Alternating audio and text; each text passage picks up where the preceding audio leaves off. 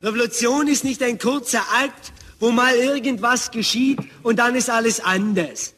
Revolution ist ein langer, komplizierter Prozess, wo der Mensch anders werden muss.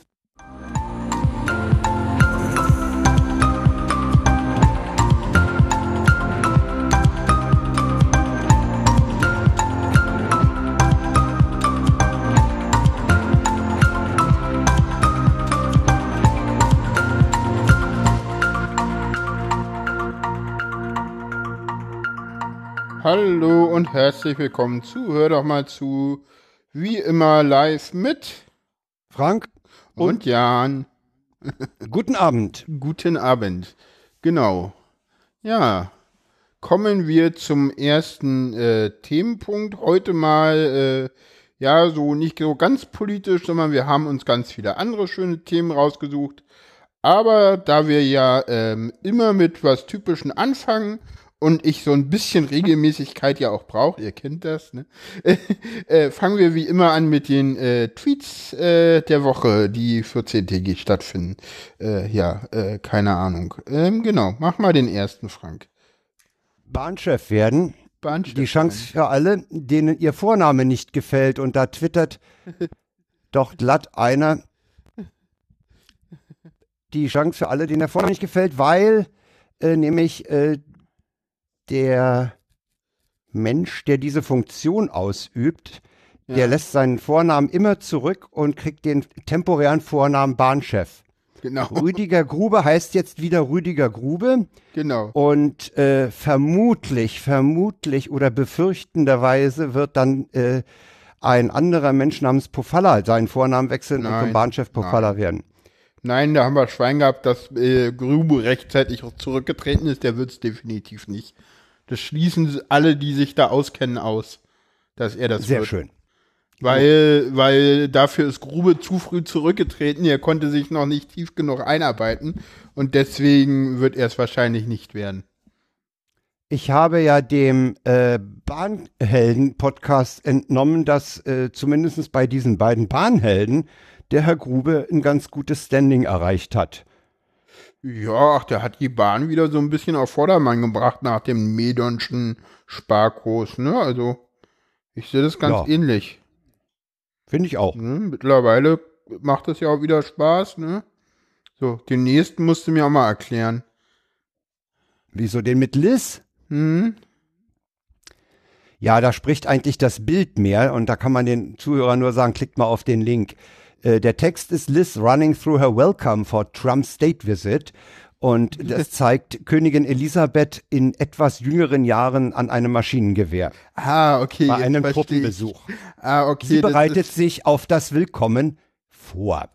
Ah, und das, das Ganze ist getwittert worden von Duke of Edinburgh und es scheint einmal äh, auch so ein Fake-Account scheinbar zu sein, so ähnlich wie äh, hier äh, Cyber, wie heißt er? Cyber, äh, Cyber, äh, Steffen Cyber, Steffen Cyber, Steffen Seibert. Steffen, ja. Steffen Seibert, wo wir auch den Ursprung mittlerweile kennen. Ne? Richtig, richtig bös ist natürlich der Tweet von Dingenskirchen, der da schreibt, Trump, Trump könnte ja mal in einem offenen Wagen durch Dallas fahren. Ja, das ist auch wahr. Genau. Und du hast den einen letzten noch reingepackt, den kannst du genau, erklären. Genau, ähm, ja. Damit haben wir auch genug Trump in dieser Sendung gehabt. Ich hatte die Tweets der Woche ganz vergessen. Nicht das T-Wort.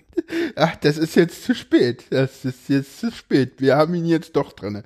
Ja, mehr wird es zu Trump heute nicht geben, wer auf Trump gewartet hat. Und nur was von uns zu Trump hören will, der kann ausmachen, weil mehr kommt nicht.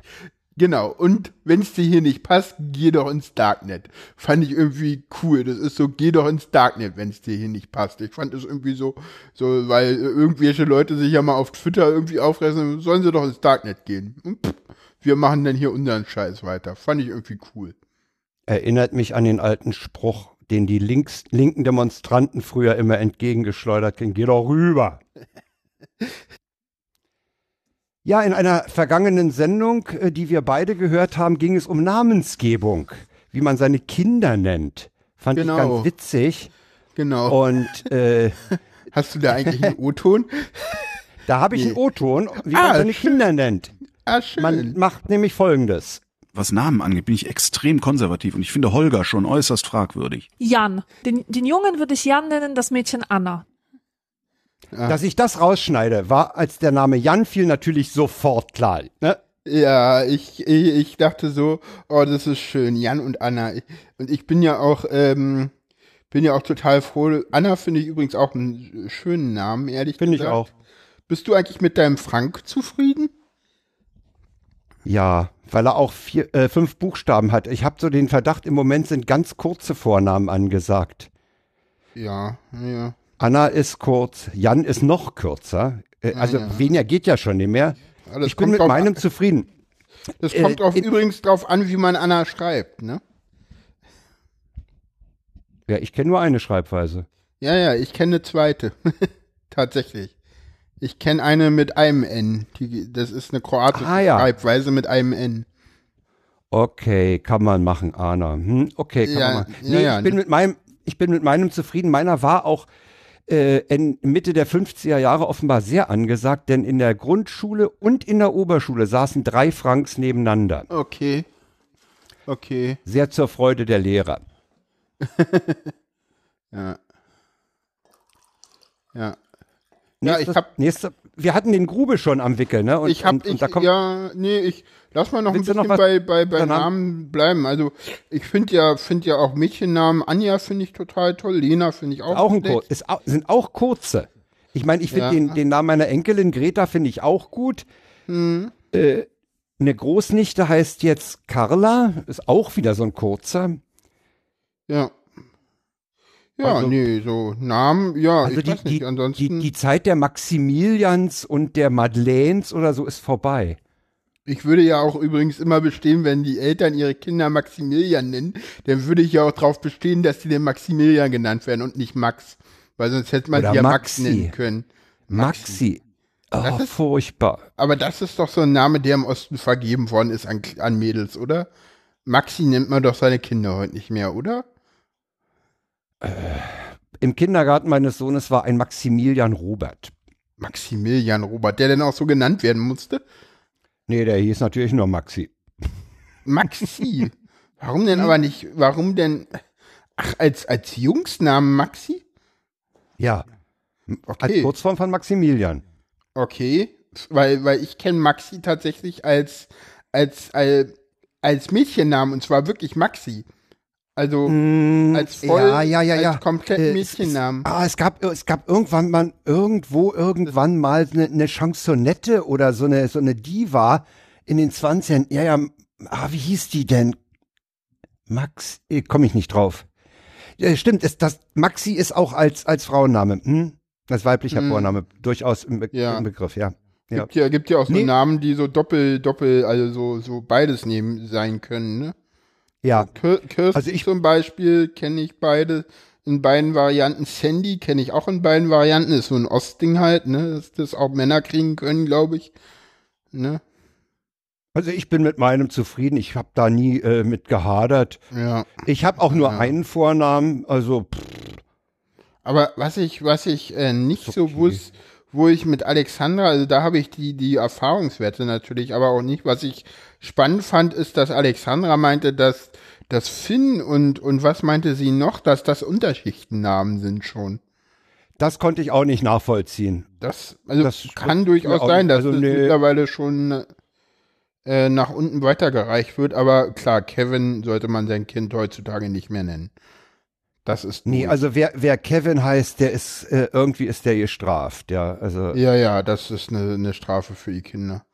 Ja, ansonsten, ja, ach, es gibt noch, weiß ich nicht. Es gibt auch andere, äh, gibt auch viele, viele tolle Namen so. Ja, Olga ist nicht schlecht, ähm, Anja hatten wir schon. Laura Um Holgers- auch gar nicht um, um, schlecht. um, um Holgers Konservativismus da nochmal aufzugreifen. Er sagte Mhm. ja auch, das sind abgehangene Namen und äh, die sind sozusagen zeitlos.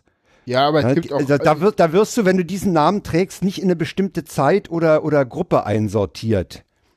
Wenn du, wenn du diese Ja. alten abgehangenen Namen nimmst. Aber es kommt auch drauf an, ne? Also es gibt halt auch da immer wieder so Schwankungen, ne? Also klar, es gibt so ein paar Namen, die klar sind, so Anna und Anne und und Anja, so, so heißen sie irgendwie, obwohl, ich weiß gar nicht, so die, in den 60ern, 70ern hat man seine Kinder kaum so genannt, oder? Also, Nee, also in den 60, Ende der 50er, so bei mir und so, da waren so Juttas und Sabines oder Gabis Ja, ja. unterwegs. ja, ja, da, ja, ja, klar. Und, und, und dann, äh, ja.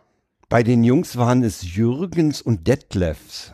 Hm. Ja, und später dann ganz viel Peter, glaube ich, ne? Peter war auch, irgendwann mal Peter, beliebt. Ich hatte auch einen Jörg Peter in der Klasse. Jörg Peter. Also ich finde ja irgendwie Zweitnamen ganz cool, aber bitte schön äh, einen eindeutigen Rufnamen. Ich weiß gar nicht, ob das Ja, heutzutage der hatte als geht. Rufnamen Jörg Peter. Der Okay. wurde Jörg Peter gerufen. Ja, ja. Ja, ja, naja, ich habe ja auch zwei Namen, aber ich habe halt einen Ru- Rufnamen tatsächlich. Ich weiß gar nicht, ob das heutzutage noch geht. Damals ging das noch. Ich meine, Doch, du kannst, du kannst, du kannst, also, also du kannst auch heute noch äh, den, dem Kind drei, vier Vornamen geben und einen Rufnamen. Der ist dann im Ausweis unterstrichen. Also zumindest war das, war das äh, bei dem, bei dem papierenden Perso in, ja, in mittlerweile ist so. es so, mittlerweile ist es so, dass der ähm, Rufname unten als einziger auftritt tritt und sonst überall immer beide. Ah ja. Das ist nicht Kann ich, mehr mit kann, unterstrichen. kann ich nicht kontrollieren, weil ich habe nur einen abgekriegt. Ja, ich habe zwei. Und was ich eine total tolle Tradition finde, ist die russische Tradition, einfach dem Kind als Zweitnamen dem vom Vater zu geben oder von der Mutter. Ne? Das ist ja eigentlich aber eine, eine russische Tradition. Ne? In Russland ist es ja total üblich. Das und weiß da ich ist nicht. es- Da, das, ja. da erfahre ich gerade was Neues. Das ist tatsächlich so. Und da ist es auch, ähm, wenn man äh, Simonov liest, denn äh, der, der, hat mal äh, drei Bände geschrieben über den sogenannten großen Vaterländischen Krieg. Also den äh, Zweiten Weltkrieg, aber halt nur solange er auf russischem Territorium stattfand. Und da merkt man, dass es eine ganz große Rolle gespielt hat, auch äh, wenn denn sozusagen zwei den gleichen ähm, Zweitnamen hatten, dann war das was ganz Besonderes. Und die fühlten sich dann auch besonders verbunden und so. Naja, das, Ich das lerne war so. gerade. Das ist dann immer F- Fjodor und dann das, das, der Zweitname, der wird dann auf Nordinovic oder so. Das wird dann immer noch mal ein Witsch irgendwie rangehängt. Und dann kommt halt der Nachname. Aber keine Ahnung. Ja. So ist es in, in Russland. Ja. Genau. Ja, genau. Greifen, greifen wir doch den, den Grube nochmal auf und sind nochmal bei, kurz beim Thema Bahn. Genau, die Äh, Bahn. Ich hatte ja das, ich hatte das Vergnügen zum Kennst du, nächsten. kennst, äh, du, kennst, du die, kennst du die vier Feinde der Bahn? ja, die kenne ich. Frühling, Sommer, Wobei- Herbst und wo- Winter. Wobei man sagen muss, entweder ist, entweder ist der Winter nicht hart genug, den wir gerade haben, oder die sind wirklich äh, besser geworden. Wobei ich eigentlich Letzteres annehmen würde. Ich würde ersteres annehmen. Der Winter ist tatsächlich im Moment nicht so hart. Also was Bahn angeht zumindest. Also wir haben zwar natürlich relativ knackig kalte Temperaturen hier in Berlin, ne? also Minusgrade, aber wir haben halt nicht so die Feinde der Bahn. Also wir haben halt nicht viel Schnee oder oder Flugschnee, also so feinen Pulverschnee und sowas, was denn sich in die weichen Antriebe setzt. Ne? Also kalte Temperaturen machen halt den Weichen nicht viel. Die Weichen fallen halt aus, wenn du so ganz feinen Schnee hast. Das ist halt der Feind der, der, der Bahn. Ne? Ja. Als ich in Hannover ankam, äh, um, äh, um dann den, den nächsten äh, Ta Tagesordnungspunkt heute einzuleiten, da hieß es dann gleich mal, dass der Zug, die S-Bahn, äh, die ich weiter äh, benutzen wollte, die fiel mal aus. Und dann kam ein Eriks, das ist da so ein Privater, der da fährt, und der hielt dann aber, Gott sei der fuhr zwar zehn Minuten später, hielt aber ausnahmsweise wegen Ausfall der S-Bahn auch in Bissendorf. Ja, und dann habe ich auf dem Rückweg. Sag mal Frank. Ja, Ach so, mach erst den Rückweg. auf dem Rückweg habe ich dann am Hannoveraner Bahnhof einen, Hm. einen altgedienten Eisenbahner äh, mit dem ins Gespräch gekommen und den gefragt, was ist denn da los auf der Strecke nach Bissendorf? Weil wir nämlich auch noch auf dem, in Anführungsstrichen, falschen Gleis fuhren. Sagte, ach, da ist ein Weichenschaden, aber äh, das äh, das Ersatzteil für den Weichenantrieb, das kommt erst heute Abend um acht. Also konnten sie die Weiche nicht stellen, konnten sie da nur eingleisig fahren. Hm. Und das war auf dem Rückweg dann äh, mit, mit äh, Kiel is Calling, also mit Christoph Krenz vom ESC-Schnack war das genauso. Da haben wir auch eine halbe Stunde warten müssen, weil die, die in großen Abständen fuhren. Aber wir haben es hin und her geschafft. Du wolltest gerade noch mal einhaken. Ja, sag mal, Frank, was ist denn in ähm, Blissendorf? In Blissendorf. Äh, bis Bissendorf fährt man, wenn man zu Sennheiser will. Äh, Sennheiser dürfte unseren Hörern äh, durchaus bekannt sein. Ist ein Hersteller von Mikrofonen, Kopfhörern und jetzt neuerdings auch Lautsprecher, Studiolautsprecher, Abhörlautsprecher. Und da hatte, da hatte der Wilhelm vom Sendegate äh, eine Werksbesichtigung organisiert. Und die war sehr nett. Äh, rein kam man in den sogenannten Flagship Store. Sennheiser hat sich vor ein paar Jahren entschlossen, einen Flagship Store dort aufzumachen, wo sie äh, ihre aktuellen und auch ihre historischen Produkte zeigen. Und äh, dort haben wir uns dann getroffen. Wir hatten leider einige Ausfälle zu, äh, zu verkraften. Stockmann war nicht dabei, der Organisator der Tour war auch nicht bei, insofern lag keine okay. Teilnehmerliste vor, aber Sennheiser war großzügig, halt, ach komm, dann schreiben Sie sich hier auf den Zettel und dann wissen wir, wer dabei ist. Die waren da äh, absolut kulant und äh, der äh, Mitarbeiter von Sennheiser, der uns rumgeführt hat, äh, der war auch ausgesprochen umgänglich. Äh, er hat uns natürlich zunächst mal einen Abriss über die Historie gegeben. Die will ich mal kurz zusammenfassen. Äh, Sennheiser war äh, selber Fritz Sennheiser, der Firmengründer, war wollte eigentlich äh, wohl Bäcker werden, ist dann in die Nachrichtentechnik gegangen, hat eine Weile am, am Heinrich-Herz-Institut in Berlin gearbeitet und war äh, nach dem Krieg in, in dieser Gegend unterwegs, da nördlich Hannover, und wurde von den Briten angesprochen, sie können doch was mit, mit Elektrotechnik, wir brauchen Voltmeter. Und dann hat er dort ein olles Bauernhaus äh, von den Briten gekriegt, hat gesagt, baut da mal Voltmeter, Röhrenvoltmeter. Okay. Das hat er auch in der Großserie von sieben Stück gemacht. Und äh, Großserie. ja, ja, Schön. nee, es, war, es war halt auch Materialknappheit und äh, irgendwann so. kam dann die irgendwann kam dann die Firma Siemens auf ihn zu und sagt, wir haben den Auftrag hier die entstehenden äh, Regionalparlamente mit äh, Mikrofonanlagen auszustatten. Äh, könnt ihr nicht auch Mikrofone bauen? Ihr habt doch äh, Sennheiser hat doch früher schon beim Heinrich Herz Institut in die Richtung geforscht. Ja, und dann haben sie angefangen äh, Mikrofone zu bauen. Und zwar Mhm. das dynamische Mikrofon Nummer 1, DM1. Äh, die Serie ging dann ja, Finde ich auch so schön, ne? Da merkt man so, wie, wie man früher halt, ich will da kurz eingerätschen, äh, wie man früher äh, damals ähm, äh, Mikro äh, Sachen bezeichnet hat, ne? So noch so ganz klassisch, so einfach, was machen wir hier? Ein dynamisches Mikrofon, welches ist? Das erste, okay, DM1. Genau. Und das, äh, die, die, die dynamischen Mikrofone bei Sennheiser heißen ja jetzt MD. Äh, Das musste man 1948 bei der Währungsreform machen, erzählte er uns, weil die Leute alle glaubten in den Anzeigen von Sennheiser DM2 gab es damals schon, würde 2 D-Mark kosten. Und da hat man dann einfach, um die, um die Währungsbezeichnung da vorne wegzukriegen, die Dinger umgedreht, die Buchstaben.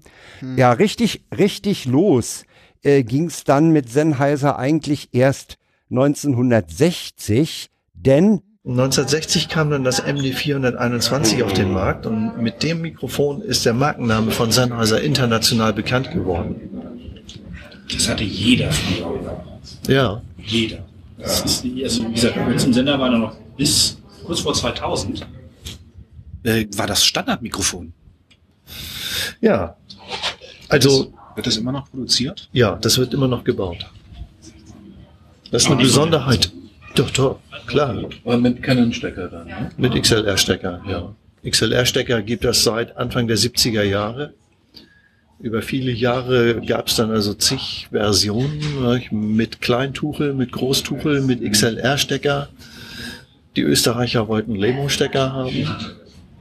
Da haben wir dann immer von Hand nochmal extra umgebaut. Die wollten Lemo haben. Erstens wegen der hohen Qualität. Und zweitens, äh, weil das so ein exotischer Stecker ist, dass die Verdunstungsrate der Mikrofone damit begrenzt werden konnte. Und das spielte für die eine große Rolle. Ja, das, das führte natürlich äh, dazu, dass ich mich umso mehr darüber geärgert habe, dass ich meine zwei MD 421 vor ein paar Jahren verkauft habe. Okay. Äh, die, die Dinger äh, in den Shownotes sind auch entsprechende Links drin, äh, wer die noch nicht kennt. Aber die sind halt einfach, die, ich meine, die Dinger sind äh, total solide, haben zwar ein äh, Plastikgehäuse, aber äh, wiegen trotzdem 500 Gramm. Ne? Das, Okay. da ist, boah, das sind richtig dicke. Äh, die haben dann auch Du hast oben so ein- deine verkauft. Ich habe mal, ja, äh, ja, es ist fürchterlich. Du hättest, du hättest, äh, wo, woraus wir lernen, Frank hat vor zwei Jahren noch nicht äh, daran gedacht, was er jemals Podcast machen würde. Nee, es ist ein bisschen länger, ist ein bisschen länger her. Ich habe die an eine Kirchengemeinde damals verkauft. Äh, ich weiß nicht mehr für wie viel. Hm, Die wollten die einsetzen für Chor oder so. Die sind halt unheimlich robust und ja, das war's dann. ne? Ich habe übrigens das erste Mal heute mir Tee gekocht zur Sendung und trinke hier heute Tee, weil ich habe jetzt eine, eine neue Teekanne mir gemacht in einer, in einer Ergotherapie, die ich noch Ah. vertwittern werde nachher mal. Äh, die da, die habe ich, glaube ich, mich noch nicht vertwittert. Ich werde die nachher mal vertwittern. Dann verlinke ich die hier gleich mal und dann, genau, da trinke ich gerade Tee draus. Aber machen wir weiter bei Sennheiser. Ja, ja. ähm, Ich wollte auch mal was zur Sendung beitragen. Ja, die wird, die wird heute zugegeben etwas franklastig. Das stimmt schon. Ach, das ist ja, das ist auch völlig in Ordnung, weil normalerweise bin ich ja immer der, der die, der die Sendungsinhalte bestimmt. Insofern ist das völlig in Ordnung. Dynamische Mikrofone sind was ganz Feines, aber äh, Kondensatormikrofone sind irgendwie im, im, im Image äh, weiter äh, oben. Anfang der 60er Jahre fing Sennheiser dann an, auch Kondensatormikrofone zu bauen. Damals kam die sogenannte MKH-Technologie auf. Die Transistoren wurden industriell verwendbar und äh, alle Hersteller von Mikrofonen wollten gerne die für Kondensatormikrofone bis dahin äh, ja, unabdingbaren Röhren, Verstärkerröhren, ersetzen durch Transistoren. Das war aber nicht so einfach möglich, denn die frühen Transistoren waren nicht hochohmig genug. Also man konnte die nicht einfach austauschen, die Röhren gegen Transistoren. Da brauchte man die sogenannte Hochfrequenzschaltung. Und damals fingen dann also alle namhaften Mikrofonhersteller, die Kondensatormikrofone bauen, an Hochfrequenzschaltungen zu entwickeln. Das machte denen aber nicht viel Freude.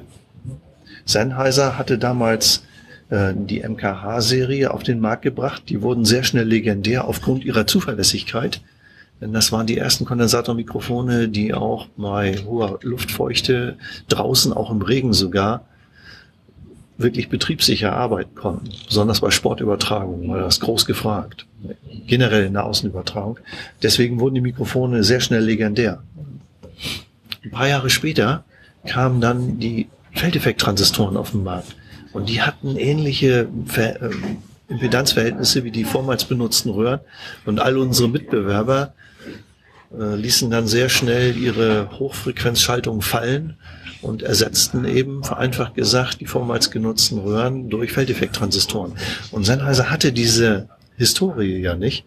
Deswegen waren wir dann die einzigen, die bei der Hochfrequenzschaltung blieben. Bis heute, kann man sagen. Aber Sie sind von der Tonaderspeisung weg. Oder haben Sie die noch? Man muss noch einen Schritt zurückgehen. In der Anfangsphase gab es keine genormte Stromversorgung für Kondensatormikrofone. Da hatte jedes Kondensatormikrofon sein eigenes Stromversorgungsgerät. Im Studio, wenn da ein paar Mikrofone aufgebaut waren, meistens im Nebenraum standen dann die ganzen Versorgungsgeräte. Das war natürlich total schwierig vom Handling her, mit einer der wesentlichen Gründe, warum Kondensatormikrofone in der Außenübertragung nirgendwo zu finden waren. Und mh, mit dieser Hochfrequenzschaltung konnte man die Mikrofone ähm, dann sogar aus einer 9 Volt Batterie versorgen. Und das war natürlich vom Handling her genial. Wenig später führte das dann eben zu diesem äh, recht schnell sich verbreitenden Standard der Tonaderspeisung mit 12 Volt. Damals gab es ja noch keine Spannungswandler. 48 Volt in der Außenübertragung. Das war schwierig. Außerordentlich schwierig. Deswegen war die 12 Volt Geschichte hochwillkommen äh, und auch sehr betriebssicher. Aber in, in the long run hat sich die Studiostromversorgung, die damals von Neumann promoted worden ist, die äh, auch durch eine Verkettung von Zufällen entstanden ist. Damals gab es nämlich auch im Studio keine genormte Stromversorgung. Und die Phantom-Speisung ist dann ähm, so in den 60er Jahren eingeführt worden und die hat sich allmählich durchgesetzt. Wir können von Glück sagen, dass wir heute einen weltweiten Standard haben. Nicht? Phantomstromversorgung, Phantomspeisung 48 Volt. Das gibt's überall, wo man Mikrofone anschließen will. Das ist das Gute daran. Aber die 12 Volt Tonaderspeisung, die hat's letztlich verdrängt. Also die ist, die ist praktisch weg vom Die ist praktisch weg. Also die haben wir noch im Programm. Wir bauen noch jedes Jahr immer noch eine Handvoll Mikrofone mit Tonaderspeisung, aber faktisch ist das Thema erledigt. Ja, man muss dazu sagen, dass ich, also ich fand die Tonaderspeisung immer ganz pfiffig. Ähm, man legt einfach eine hochfrequente Fre- äh, Versorgungsspannung auf die beiden heißen und äh, blockt die schlicht vor der Kapsel mit zwei äh, Kondensatoren ab. Aber mh, hat sich, wie gesagt, nicht durchgesetzt. Ja. So viel zur MKH-Technik und ich habe jetzt hier und Neumann wird jetzt das erste Mal mit erwähnt, deswegen hat es das auch mit in die in die in die in die Shownotes gepackt, ne? Ja, Neumann ist das erste Mal hier erwähnt worden. Neumann hat damals eben äh, angefangen, äh, größere Großmembran-Kondensatormikrofone zu bauen. Und Neumann hat auch damals die 48 Volt Phantomspeisung eingeführt. Das war immer so eine, so eine Konkurrenzlinie zwischen Sennheiser und Neumann. Ich kann mich noch erinnern, als ich mich mit Mikrofonen beschäftigte damals, ah, ich, ich fand, wie gesagt, die Tonaderspeisung so toll, weil die, die kannst du nämlich auch anliegen haben. Äh, die stört ein dynamisches Mikrofon nicht. Äh, und das fand ich eigentlich ganz pfiffig. Aber äh, ich habe dann äh, auf, einer, auf einer Funkausstellung mal zwei HD 414 Kopfhörer abgestaubt, indem ich diese Sennheiser-Leute äh, bekniet habe. Ja, wir machen ja Jugendclub Borsigwall und aber äh, schöne Kopfhörer. Und äh, das war dann 1968 kam Sennheiser dann mit diesem Kopfhörer, mit dem HD414. Man muss sich das so vorstellen, jedes Jahr gibt's bei Sennheiser die Sennheiser Tagung. Da kommen dann mal alle weltweiten Partner für ein Wochenende hier zusammen. Man klopft sich freundlich auf die Schultern wegen der schönen getätigten Umsätze und natürlich wird die Gelegenheit genutzt, auch mal neue Produkte vorzustellen. Und Fritz Sennheiser sagt, liebe Partner, vergessen Sie zunächst mal alles, was Sie bisher über Kopfhörer zu wissen geglaubt haben. Wir haben ihn nicht erfunden, aber wir haben den Kopfhörer vollkommen neu gestaltet. Bislang waren Kopfhörer kein Vergnügen. Die waren unangenehm zu tragen, die waren schwer, der Klang war quäkig. Ja, und wenn sie runtergefallen sind, waren sie gleich kaputt. Und teuer waren sie obendrein auch noch. All das konnten wir entscheidend verbessern. Durch die Verwendung neuer Materialien wurden sie sehr leicht. Ja, und dann haben wir entdeckt, dass wir den Klang entscheidend verbessern können, indem wir die kleinen Kapseln nach hinten öffnen. Ja, und über diese Ohrpolster aus dem neuartigen Akustikschaum ist die Trageweise sehr angenehm. Sie können sich eine ganze LP-Seite anhören, CDs gab es ja noch nicht, ohne dass es unangenehm wird. Liebe Partner, und das für 49 Mark das Stück. Was schätzen Sie denn, was können Sie davon in Ihren Märkten pro Jahr weltweit absetzen? Aber, aber unsere Distributoren, bei denen war Stille angesagt. Die schätzten, tja, es könnten vielleicht so 500 Stück pro Jahr weltweit werden. Und Fritz Sennheiser entgegnet, liebe Partner, so kommen wir nicht zusammen. Schauen Sie sich nur mal diesen Kopfbügel an. Der erfordert ein sehr aufwendiges Kunststoffspritzwerkzeug. Also wenn es nicht wenigstens 50.000 pro Jahr werden, ist das Ganze ein völliger Flop. Man kann sich vorstellen, dass der Enthusiasmus ziemlich übersichtlich war. Im selben Jahr gab es eine Funkausstellung in Berlin. Sennheiser immer mit dem Stand dabei, präsentiert HD 414. Und die Funkausstellung war damals noch viel mehr als heute eine typische Ordermesse für den Handel. Und die Händler, die haben das Potenzial sofort erkannt. Und die haben dann innerhalb kürzester Zeit 80.000 Stück bestellt. Hier bei Sennheiser konnte man es erstmal gar nicht glauben. Die hatten sich mit zwei Tischchen für etwas Handmontage vorbereitet. Aber bei 80.000 im Auftrag, da muss man das Thema vollkommen neu planen. Ja. Und es wurde ein Riesenerfolg. Der blieb 15 Jahre im Programm und wir konnten nahezu 10 Millionen Stück verkaufen. Ja, der war auch wirklich gut. Der war auch wirklich gut. Äh, der war äh, sehr leicht. Der hatte nur oben, äh, das sieht man auch auf dem verlinkten Foto, der hatte nur einen Plastikbügel und auf diesem Plastikbügel dann unten verschiebbar diese zwei Kapseln. Und er war der erste Kopfhörer, der steckbare Anschlussleitungen hatte. Ja. Also die, die waren mit winzigen Steckern in die, von unten in die Kapseln, was bei mir regelmäßig dazu führte, dass wenn ich von der Couch aufstand, ich mit einem Fuß auf dem, auf meinem Zuleitungskabel stand und mir erstmal die kleinen Stecker rausgerissen habe. Aber äh, das war eben äh, sozusagen eine Sollbruchstelle, ne? Ja, ja, aber immerhin kannst du denn die Ka Kabel austauschen.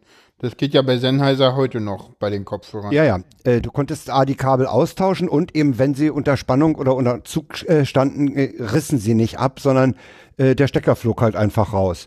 Die Dinger waren für, für den damaligen Preis von 49 D-Mark wirklich sagenhaft gut und die waren auch, Ja, ja. Die habe ich auch äh, bei, bei Studiobesuchen im Senderfreies Berlin ständig gesehen. Also die ganzen äh, Magazinmoderatoren, äh, die saßen alle mit den Dingern, weil die halt unheimlich leicht auf den Ohren lagen. Äh, sie waren aber halboffen.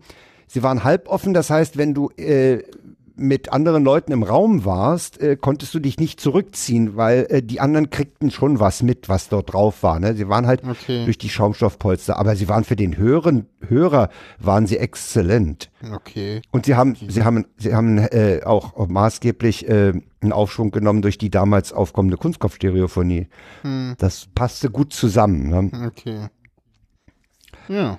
Ja, die haben, die haben kräftig weitergebaut und äh, bleiben wir noch, noch kurz bei den Kopfhörern und den hier muss ich auch noch unbedingt erwähnen. Ja. das ist- 1988 kam dieser Kopfhörer auf den Markt, der HD25. Das Besondere an diesem Kopfhörer ist, den bauen wir bis heute. Unverändert. Und der erfreut sich großer Beliebtheit. Ich habe Leute gesehen, die haben sich Fotos von diesem Hörer auf die Arme tätowieren lassen. Muss Tim sein. Tim ist von dem so begeistert. Okay. Ja. Tim Ja. hat in der Tat neulich gerade erst über diesen Kopfhörer geschwärmt und ich habe ihn, die haben die natürlich alle im Showroom äh, mit mit äh, äh, Klang drauf zum Aufsetzen bereit.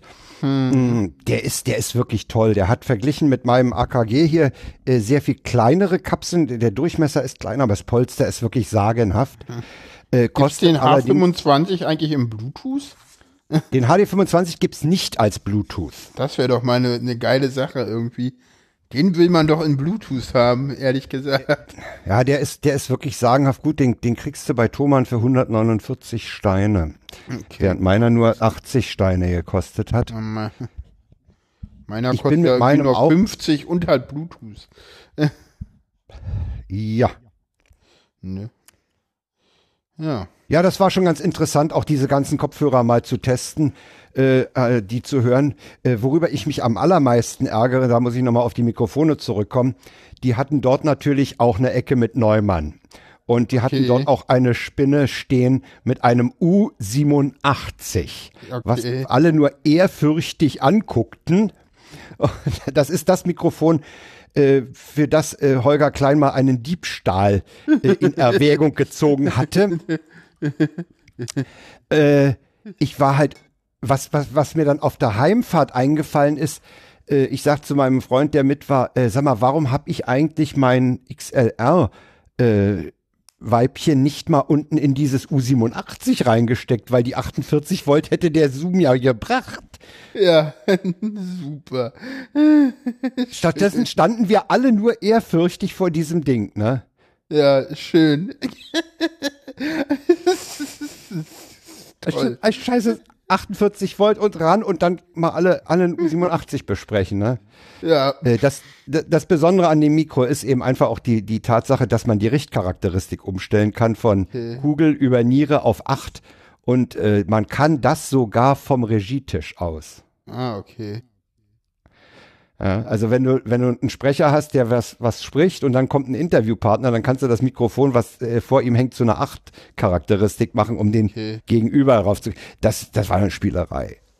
Okay. Nee, Neumann war da schon ganz groß. Aber Neumann, Neumann gibt's nicht mehr. Ne? Ah, Neumann ist- Neu- gehört mittlerweile Neumann gibt's Sennheiser? nicht. Neumann gibt's nicht mehr. 1991 ähm, hat die Familie Sennheiser die Firma Neumann übernommen. Und seit 1994 ist die Fertigung der Neumann-Mikrofone hier am Standort. Berlin ist noch ein Büro, ne? In Berlin haben wir Entwicklung, Service, Marketing nach wie vor, aber die Fertigung ist hier. unter äh, in einer modernen Umgebung mit Reinraummontage für die Kapseln und so weiter. War Neumann in finanzielle Schwierigkeiten geraten? Ja, Oder? Wahnsinn. Neumann hatte drei Standbeine. Nummer eins, das älteste waren die Mikrofone. Nummer zwei waren große Mischpultsysteme, so mit 60 Eingangskanälen, solche Sachen. Ja. Das würde ich nicht unbedingt sagen, aber damals gab es eben die große Wende Richtung digital. Und äh, das dritte Standbein waren Schallplattenschneideanlagen. DMM, Direct äh, to Disc Metal Mastering.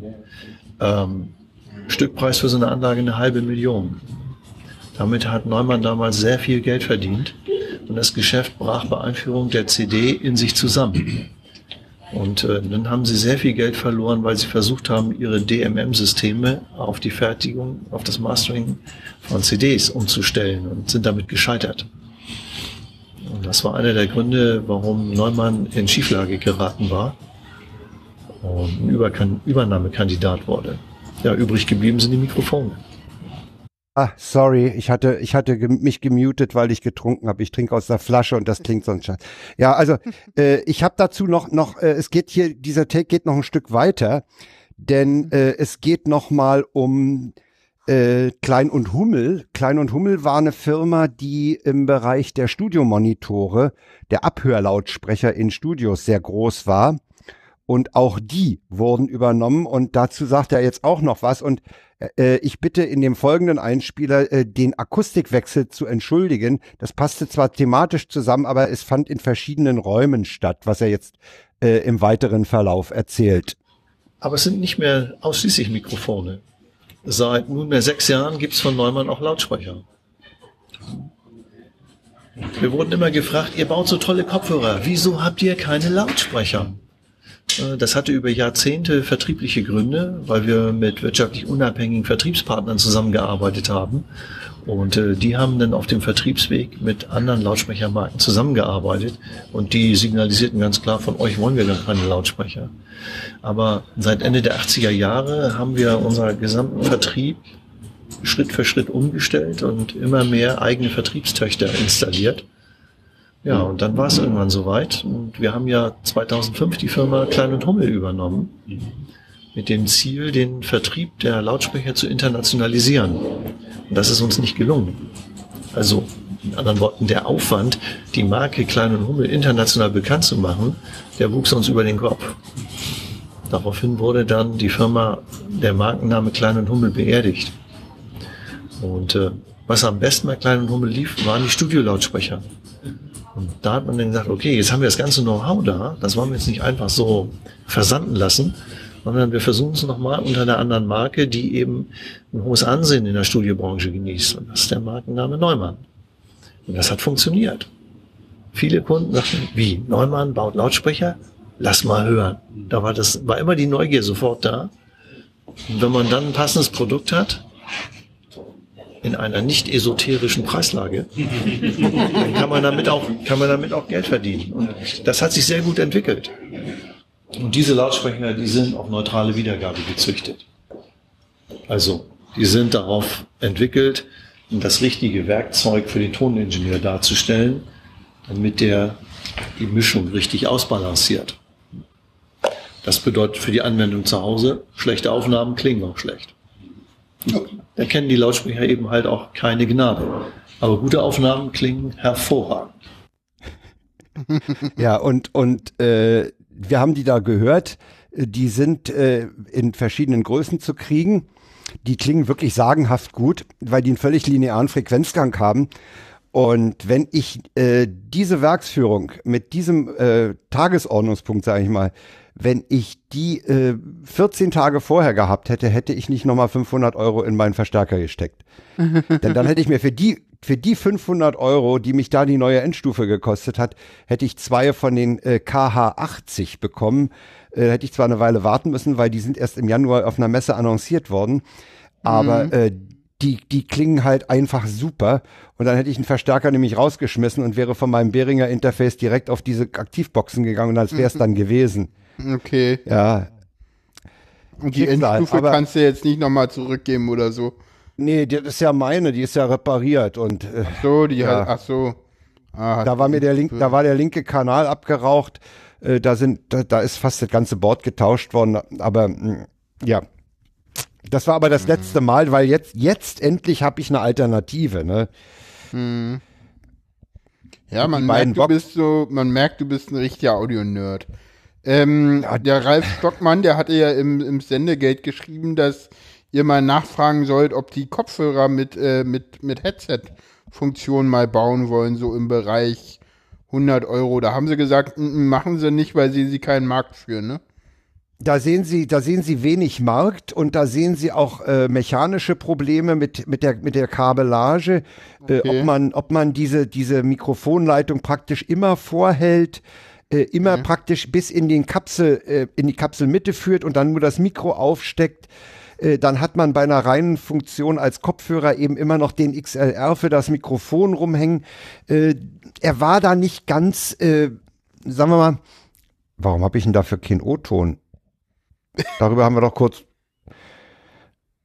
Ja, der ist, der ist. Den, Den O-Ton reichen wir nächste Mal nach. Äh, ja, er, er, er war, er war der Idee, äh, sagen wir, er hat die Idee nicht gleich als, als Schwachsinn verworfen, aber er sieht äh, für den geringen Markt äh, wenig Realisierungschancen. Wobei man sagen muss, die machen noch, die machen noch unheimlich viel Manufaktur. Also diese, diese Handvoll Kondensatormikrofone mit Tonaderspeisung, das ist Manufaktur. Da sitzen echt Leute und löten die andere Stromversorgung zusammen. Gut, ja. klar, die kriegst du dann aber halt nicht zu einem Stückpreis 150 oder 100 Eben. Euro. Ne? Ne, Und- sondern und- und- das sind dann halt 1000 oder was die kosten. Das, das, ka- das kam ja auch in der, in der, in der Story über den, über den Kopfhörer äh, zum Tragen. Ne? Äh, das, das trägt sich, ein gewisser Preis trägt sich erst ab einer gewissen Menge.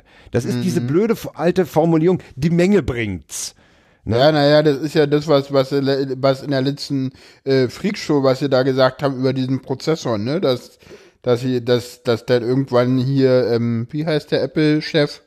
Der alte? Tim Cook, äh, äh, Nee, äh, der Jobs. Steve Jobs, der dann halt gesagt hat, naja gut, okay Leute, ich übernehme das Risiko jetzt endlich, äh, wenn ich eine Million Stück abgenommen habe, dann kostet mich einer 15 Euro und zu Anfang äh, zahle ich auch den höheren Preis, damit wir dann am Ende dann rauskommen, ich übernehme schon das Risiko.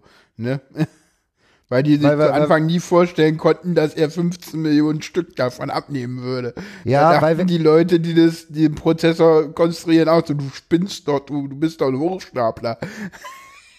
Weil wir gerade bei der Produktion sind. Ich habe, ich habe auch äh, zwar äh, mitgeschnitten in der in der Produktionsstraße, aber da sind die Hintergrundgeräusche, weil das alles luftgesteuert, Pressluftgesteuert ist, Okay. äh, so hoch, dass man das das ist dem Ohr hier nicht zuzumuten.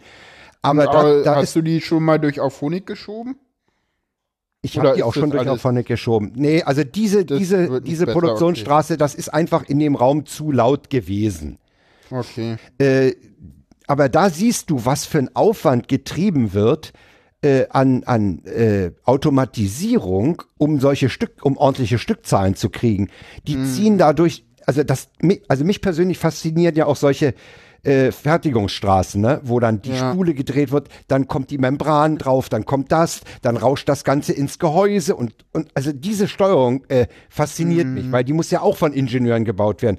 Und äh, diese äh, Anlagen lohnen sich halt erst bei hohen Stückzahlen, ne? Ja, ich war ja Weil mal, die sind auch nicht billig. ich war ja mal, ich glaube, das war Tag des Unternehmens oder so.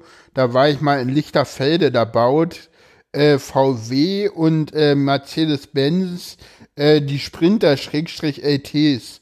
Weißt du? Ja. Ähm, und der Witz ist, die kommen da wirklich vom gleichen Band. So Mercedes, Mercedes, VW, VW, Mercedes, VW. So, also das ist so durcheinander, je nachdem, wer was gerade bestellt hat, kommt halt mal ein Mercedes und mal ein VW Ja. vom Band. Ist halt aber genau die gleiche Taktstrecke. Also bei Sennheisers ist das so, dass die auf dieser Das ich schon die, geil. die, die Produktion, die wir dort gesehen haben, äh, Mhm. die war äh, in Betrieb, um äh, Funkmikrofone zu bauen, die E800 sowieso Serie. Da ziehen die pro Tag 3000 Mikrofone durch. Okay. Da fallen hinten 3000 Mikrofone pro Tag raus. Ich frage den, sag mal, wer kauft denn das alles? Und da sagt der, der Markt ist da weltweit. Die haben, die haben Auslieferungsstützpunkte äh, in Gütersloh, haben sie ein großes Lager in Chicago und in Hongkong. Ja. Die fertigen die Draht, Drahtlosmikrofone auch in äh, USA Okay. für den amerikanischen Markt. Da sind sie auch führend. Und äh, ich würde äh, die, die, den, den Fertigung, äh, bei Fertigung fragt man ja auch immer nach Fernost und sowas. Das würde ich auf, ein, auf die nächste Sendung verschieben. Äh, was ich heute noch gerne hier äh, mal zu Gehör bringen würde, weil das ist akustisch ganz interessant. Äh, er hat uns erzählt ähm, über die Entwicklung eines neuen Mikrofons, wie das läuft. Und äh, da sagte er, Die Entwicklung eines erfolgreichen Mikrofons ist auch ein Stück weit Glückssache.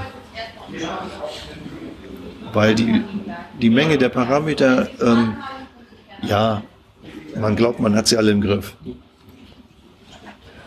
Also Frequenz Man glaubt. und Messtechnik ist nicht Es ist ein bisschen wie Konzertsaal, ja. Da steckt viel Aufwand drin und ähm, es hat sich eben in der Vergangenheit immer wieder gezeigt, wenn man, wenn man meint, das ist jetzt besser als der Vorgänger, die Kunden finden das alte Produkt ganz toll. Das führt dann zu allerlei boshaften Kommentaren wie, ja, mit dem neuen Produkt haben sie es geschafft, an die Qualitäten des Vorgängers in etwa anzuknüpfen. Aber das ist die Realität. Ne? Nicht automatisch ist das neue Produkt auch das, äh, was die Kunden besser finden. Auch wenn man als Produktmanager, als Entwickler auch möglicherweise in Abstimmung mit vielen Kunden der Meinung ist, jawohl, das ist eindeutig besser. Aber tja, kommt immer wieder vor, dass es nicht so zieht, wie man sich das vorgestellt hat. Ich muss mal hier unterbrechen. Es wird nachher in, in, im, im Verlauf dieses Takes noch einen äh, Akustikwechsel wieder mal geben, aber zum Besseren, weil wir nämlich dann in den äh, reflexionsarmen Raum gewechselt sind. Und äh, das ist schon ein Erlebnis. Äh, das ist ein äh, Raum, auf, da kommen lauter äh, so spitze äh, wie, wie, wie, wie äh, Pyramiden auf einen zu, die aus im Wesentlichen so wie Eierkartonpappe sind. Und man läuft auf einem Gitter, weil auch von unten diese Dinger kommen und man sonst nicht laufen könnte. Und äh, da möchte ich schon mal darauf hinweisen, es wird einen Akustikwechsel geben, man wird merken, äh, wie es da drin ist. Und jetzt äh, lassen wir ihn mal weiter erzählen. Und deswegen haben erfolgreiche Mikrofone ein langes Leben. Wissen Sie, mit welcher Schallquelle die Mikrofone gemessen werden? Mit welcher Ja, Schallquelle? mit welcher Schallquelle? Ähm, ja, die werden mit einer kalibrierten Schallquelle im reflexionsarmen Raum gemessen. Und ist das Also wir haben bisher äh, ähm, Lautsprecher Eigenfabrikat verwendet mit Dyn-Audio-Chassis. okay? Die Lautsprecher, die werden dann über ein Messmikrofon ausgeregelt, sodass sie einen vollkommen gleichmäßigen Frequenzgang haben. Die sind bei allen Frequenzen gleich laut. Sehen wir uns ja gleich an, oder? Hm? Sehen wir uns das gleich kurz an? Ja, das können wir dann okay, dann frage ich da den Rest am besten. Ja. Das kann man auch gleich machen. Ja, dann. Auf geht's. Klar. Das ist so ein bisschen Trampolinmäßig. Das ist direkt links sehen wir genau. Messlautsprecher. Ich glaube Die werden vier. von einem Ich Messmikrofon glaub, die kalibriert. Achso, wegen der Draht. Die eigentliche Messmimik ist dann im, im vorderen Raum. Ich gehe mal wieder raus, dann kann hier noch einer zusätzlich drauf. Hatte den Impuls, einen Druckausgleich auf den Ohren zu machen. Ja, also das ungeübte Ohr empfindet ähm, die Abwesenheit von Schallreflexionen als Druck auf dem Ohr. Ähm, das vergeht aber nach kurzer Zeit. Und vor allen Dingen der Widerspruch, es ist ja wie wenn man draußen wäre, aber wir sehen Wände. Also der Widerspruch zwischen Auge und Ohr Ja, gerade. das ist einfach entgegen unserer Lernerfahrung. Ja. Aber man gewöhnt sich schnell dran. Aber empfindliche Gemüter sagen auch, "Ah, ich kriege keine Luft. Ah, das, das ist Akustik, ja. Ja, das ist wirklich. Äh, also, Ich sag, ich hab, so, sowas ich hab, haben unsere Zooms noch nicht gehört. Nee, aber ich habe wirklich das Gefühl, ich müsste mein was also die tiefen Frequenzen ähm, betrifft, das nochmal bedämpft sind durch externe Helmholtz-Resonatoren. Unter es nur 100 der- Hertz nimmt der Messfehler zu. Okay, Da sind dann die Dämpfungskreile zu kurz. genau. Und, so ähm, aufwendig dann, wenn man das bauen möchte. Ja, dann bräuchte man äh, deutlich längere Dämpfungskreile. Ja, also das geht dann, dann ist der Auf Raum. der anderen Seite sind die akustischen Eigenschaften von Mikrofonen im Tieftonbereich primär durch die Mechanik bestimmt. Solange die nicht angefasst wird, äh, ist das alles sehr stabil. Okay. Und äh, wenn es dann tatsächlich um Messungen von Tiefenfrequenzen geht, da hinten unter dem Tisch ist ein Messrohr. Ja, Das ist vier Meter lang und hat 40 Zentimeter Durchmesser. An den Enden sind Lautsprecher eingebaut und da können wir Tieftonfelder erzeugen, mit denen man dann auch entsprechende Messungen machen kann. Das muss man gar nicht hier drin machen. Nein. Das, geht ist das so konstruktiv. Das wäre viel zu aufwendig, ne? aufwendig. Genau. Ah, das- Nee, hier geht's war- eben um mittlere bis hohe Frequenzen. Super. Ja, das ist ja völlig ausreichend. Ja, das, das war schon ein Erlebnis in diesem, in diesem reflexionsfreien Raum. Äh, das hat man ja sonst nicht. Hm, das stimmt. Was Ich ich, äh, sagen- ne- kurze Ja. Anmerkung, äh, kommt wieder der Autist in mir durch. Äh, äh, ein schallabsorbierter Raum hat mit der Außenwelt nichts zu tun. Und äh, die, de, der Druck auf dem Ohr kommt nicht dadurch, äh, dass man äh, draußen, äh, dass man, de, dass man denkt, man wäre draußen und, und sieht aber Wände. Weil draußen, äh, das wissen wieder die wenigsten, hast du deutlich, hast du richtig, richtig viel Lärm, den du allerdings als NT-Mensch nur nicht wahrnimmst. Ja? Das ist Okay. ein ja, ne, ja, ne ja. schalltoter Raum hat mit dem Au mit der Außenwelt überhaupt gar nichts zu tun. Das ist so äh, ziemlich der Gegenspruch, der, der ist so ziemlich der Gegensatz dessen, weil äh, du draußen eigentlich immer äh, Geräusche hast. Du hast deine Ja, eigenen ich weiß- ich Geräusche weiß, was du meinst. und du Ja, hast ich weiß, auch du du, hast auch Hm. ganz viel, also gerade in der Stadt natürlich auch auch jede Menge äh, äh, äh, Lärmmüll, wenn man das so bezeichnen will. Adäquat jetzt Okay, ich war, will, äh, ne? ja, ich ja, ja, äh, man muss, man muss äh, sehen, reflekt, keine, keine reflektierenden Wände, also draußen sein heißt ja nicht Stille sein. Ja, Du, du ja, hast, du hast genau. zwar, du hast draußen nichts Reflektierendes, aber du hast deswegen noch keine absolute Stille. Mm, Du hast draußen nie absolute Stille, würde ich Eben, mal ja, ja. behaupten. Also, Aber weil, in, dem, weil, in, in dem Raum hast du eben, wenn du die Tür zumachst, hast du A, keine Reflexion und zweitens auch absolute Stille. genau, genau. Und das hast du draußen nie. Auch noch nicht mal im Wald oder so, weil da ist Wind und dann rascheln die Bäume oder so. Also sowas gibt es draußen nicht. Also meinst, meinst du, dass auch der Normalo äh, von diesem, von dieser absoluten Stille äh, äh, viel mehr beeinflusst ist als von der Reflexionsarmut? Ja, ja, es, ich hab mal, wo war denn das, in irgendeinem Podcast oder, oder war es irgendwo anders, habe ich mal gehört, dass TTU äh, so ein so ein Raum hat, äh, der absolut still ist, so eine riesen, äh, so eine Riesenhalle, die aber schalltot ist. Und da haben sie mal äh, Experimente gemacht mit äh, psychologische Experimente, was das für eine Wirkung auf die Leute hat. Und das ist wohl ganz, ganz äh, äh, crazy shit, die, die Wirkung, die das auf die Leute hat. Also Sastikel äh, wusste auch oder hatte auch mal gehört, dass bei Hörfunkproduktionen, wo man im, im, im stillen, reflexionsarmen Raum aufnimmt, weil man später Geräusche dazu packen will, äh, dass man dort auch nicht beliebig lange drin arbeiten, als Sprecher arbeiten darf. Ja, ja, na, das haben wir doch auch beim BR so gehört.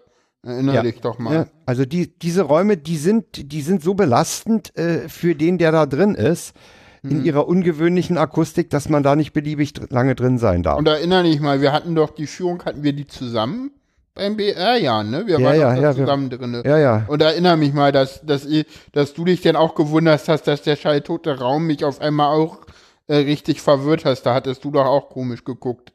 Ne? Weil, weil der verwirrt halt mich auch und nicht nur normale Menschen. Ja, also diese, diese reflexionsarmen und, und noch dazu völlig isolierten Räume, die sind einfach so unnormal in unserer Empfindung. Da, Ja. da, darauf ist der Hirn nicht eingerichtet. So, das war's für heute.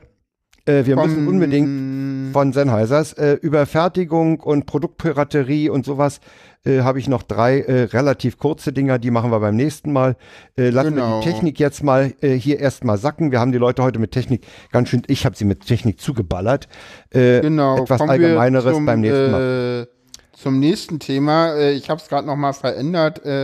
Äh, kommen wir kommen wir zu einem etwas komischen Thema für diese Sendung. Äh, zwei Männer reden über Abtreibung. Hey. Äh, ähm, Das aber nicht jetzt echt ein he- heftiger Schnitt, aber äh, warum nicht? Äh, wir können auch über Hanf reden, aber ich fand irgendwie, Nee, das nee, ist genauso ein heftiger Schnitt. Also der wird nicht besser, oder? Hanf machen wir danach. Ich meine, Macht ja nichts. Nö, Man, kann auch heftige Schnitte, Sch- Schnitte machen. Nö, ja Äh, nicht stromlinienförmig sein. Nö, na das Äh, sowieso nicht. Das wäre ja langweilig. Und Langweil Langeweile mag ich hier nicht. Ähm, ja, es gab, wir, wir sind so ein bisschen wie neu. Ich habe festgestellt, dieses, dieses Thema, ich wollte das schon unbedingt ewig mal behandeln mit dir hier im Podcast. Und jetzt gibt's mal wieder, sind wir so wie, wie die aktuellen Medien, wir haben einen Anlass gefunden. Ne? So, das, das kam mir irgendwie so vor, so irgendwie, das ist so ein bisschen so, so anlassbezogene Berichterstattung, die wir hier machen, ne? So, man, wir hätten das Thema auch immer schon mal aufgreifen können und jetzt gab's einen Anlass. Jetzt gab's einen Man- Trigger. Jetzt Genau. gab's einen Trigger dazu. Den, den Genau. hast du aufgetrieben. Den Äh, habe ich äh, aufgetrieben, der, der flog so ein bisschen durch meine Timeline und das, das war so ein bisschen so ein, so ein bisschen Shitstorm auch irgendwie an, an ähm, und zwar gab es eine Klinik an, am im, im, im äh, in, in, in, in, in Danneberg, im, im, im, im, im Wendland. Landkreis Donneberg, das ist, das ist genau Wendland. Wendland, genau, Freie äh, Republik Wendland gab's mal. ja, genau. Und da das gab war das es Lager äh, der Gorleben-Gegner.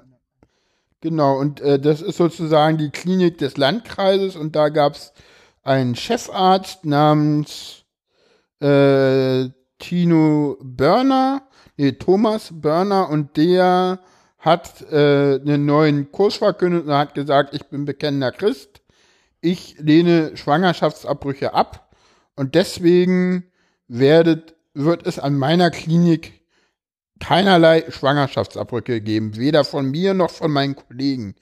Durchgeführt im vergangenen Jahr hat es an der Klinik 31 Schwangerschaftsabbrüche gegeben. Das ist wohl auch die einzigste Klinik im Kreis. Und das, ja, hat relativ hohe ähm, äh, äh, Wellen geschlagen, stoßt denn auch aus äh, auf äh, Kritik. Also selbst die Gesundheitsministerin äh, von Nordrhein, äh, von Niedersachsen äh, hat sie, äh, äh, sah sich dazu genötigt zu äußern. Und dann ähm, gab es äh, eine Entscheidung des Klinikkonzerns, äh, die äh, eingegriffen hat und ähm, sozusagen gesagt hat, nee, wir machen das jetzt doch. Und genau. Ich Die Frage, die sich mir da stellt, ist ja folgende. Kann der Chefarzt einfach so eine Order de Mufti erlassen nach dem Motto, das machen wir hier nicht mehr?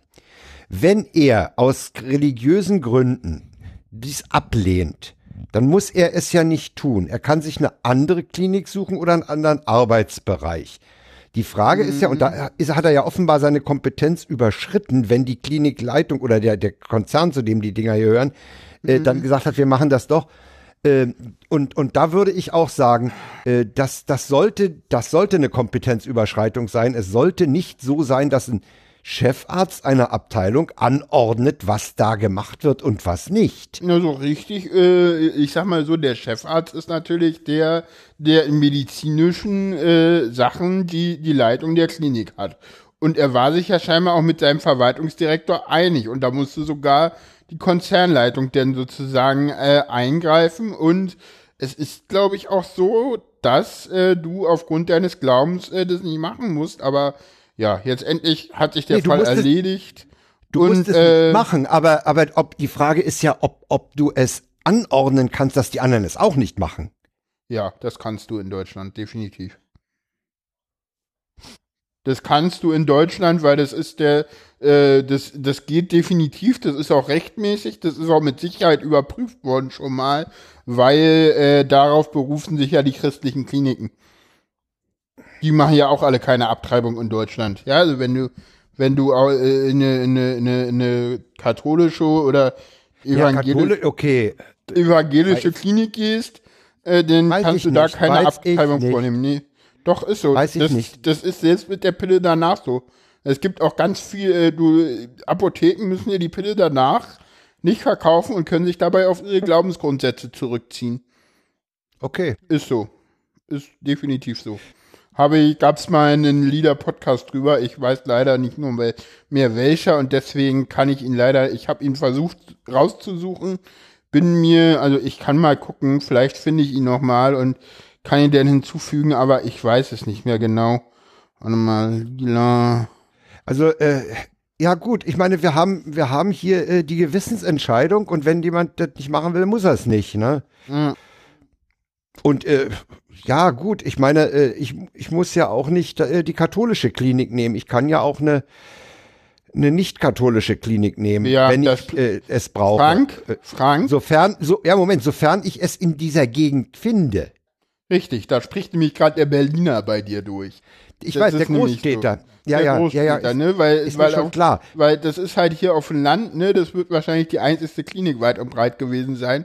Und deswegen hat das auch so hohe Wellen geschlagen, weil das war halt die einzigste Klinik in dem Land, in dem Landkreis, ne? Das war halt irgendwie so, ne? Hast du halt so auf dem Land hast du halt äh, nur und, ähm, ja, kommen wir mal von diesem Thema so ein bisschen auf die Frauen, die das äh, betrifft, weg. Es gibt, werden wir auch verlinken, äh, ähm, äh, auf kleiner 3 äh, in der Kategorie äh, ähm, äh, kleiner Gast, äh, ein Gastartikel von äh, Paula.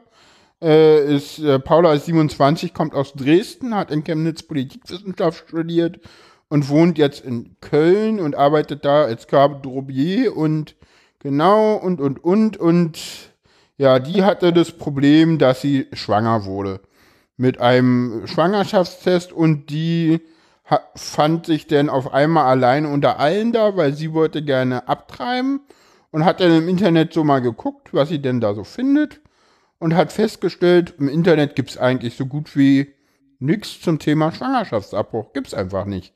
So, außer natürlich so das Klassiker, so das Babys sind total toll und äh, äh, so diese, diese äh, Allmachtsfantasien der, der Komiker, so der, der, der, der, der, ähm, ja, der Fundi-Christen, die halt sagen, Abtreibung ist böse, aber so, so, so, so eine Abwägungssache gab's da nicht und ja, da, sie schildert wirklich ganz schön auch äh, die Frage des Labels und diese ganze Sache. Ich habe mir den heute nochmal durchgelesen. Äh, lest den euch mal durch, der ist sehr, sehr schlecht da. Sie schreibt dann auch, dass sie scheinbar auch wirklich Glück hatte, also auch mit den Beratungen und den Ärzten, die sich dann drum gekümmert hatten, hatte dann auch nochmal Beratungen mit, mit ihr und ihrem äh, Partner und hat sich dann nochmal zurückgezogen und hat es dann machen lassen und äh, den, den, den Schwangerschaftsabbruch und zu Anfang dachte sie auch halt, ja, und hm, und irgendwann, und sie sagt halt auch, das ist halt einfach nur ein kleiner Zellhaufen, der denn da halt, ja, abgetrieben, also abgetrieben wird. Und das ist halt irgendwie nochmal, fucking nochmal das Recht einer jeden Frau über ihren Körper zu bestimmen, finde ich. Da Also, haben, haben wir lange für Tatsache- irgendwie gekämpft. Ne? Was mich wundert, ist, dass es da so wenig im, im Netz an Foren oder Austauschmöglichkeiten geben soll. Aha. Das wundert mich total.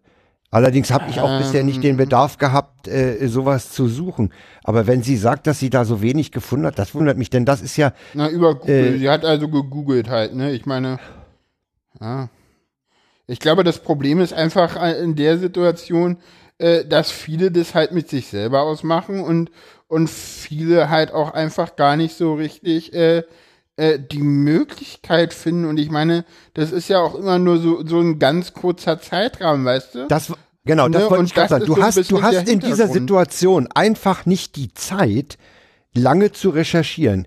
Du hast diesen Gewissenskonflikt, oder, Na doch, oder, du, hast äh, die, du hast schon die Zeit, irgendwie äh, innerhalb ein, zwei Wochen zu recherchieren, aber das Problem äh, bei Abtreibung ist ja, das ist ja dann nach drei Wochen auch erledigt. Und deswegen wird sich keiner hinstellen und so ein Forum betreiben, irgendwie äh, über Abtreibung, weil das ist ja nichts, was irgendwie, denn weißt du, du willst ja dann danach, ich weiß nicht, äh, danach äh, irgendwann, dann ist das Thema halt auch durch, weißt du? Das ja, ist ja nichts, egal wie die Entscheidung war, dass, dass, dass, es, es besteht ab einem gewissen Punkt kein Diskussionsbedarf mehr. Genau, und deswegen wird es halt keinen geben, der sowas halt über längere Zeit äh, betreibt. Ne? Ja, weil auch immer wieder dieselbe, ja genau, es kommt ja immer wieder dieselbe Frage, diese, oder dieselbe Fragestellung. Ja. Ja. Ja, aber äh, der Witz ist ja, so eine Foren werden ja von Leuten betrieben, die dauerhaft davon betroffen sind.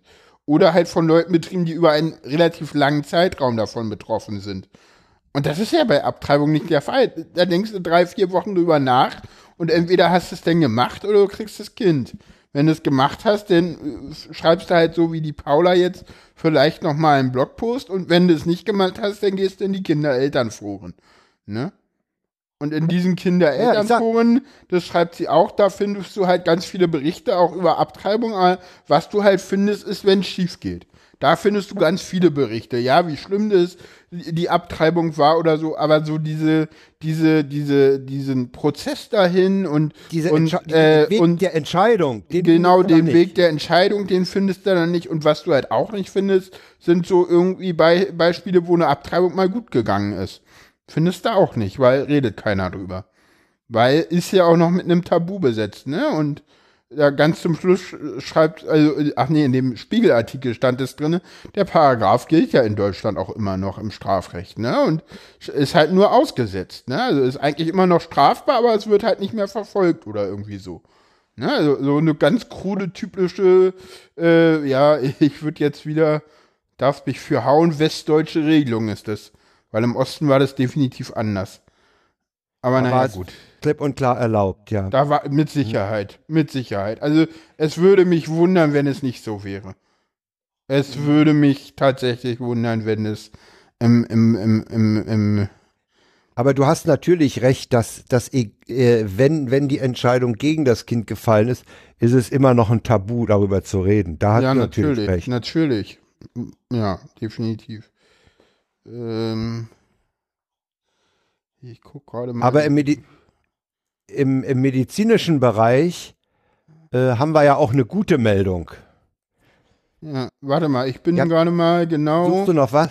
Ja, ja, ich bin gerade dabei. DDR 1950 wurde das Gesetz über den Mutter- und Kinderschutz und die Rechte der Frau erlassen, das nach Paragraph 11 einen Schwangerschaftsabbruch bei medizinischer oder embryonale und in Ausnahmefällen ab 1965 auch sozialer Indikation erlaubte und 72 wurde es komplett legalisiert. Vorbe wenn dies unter voriger Beratung und Einhaltung weiterer gesetzlicher Bestimmungen innerhalb der ersten zwölf Wochen von einem Arzt vorgenommen wurde.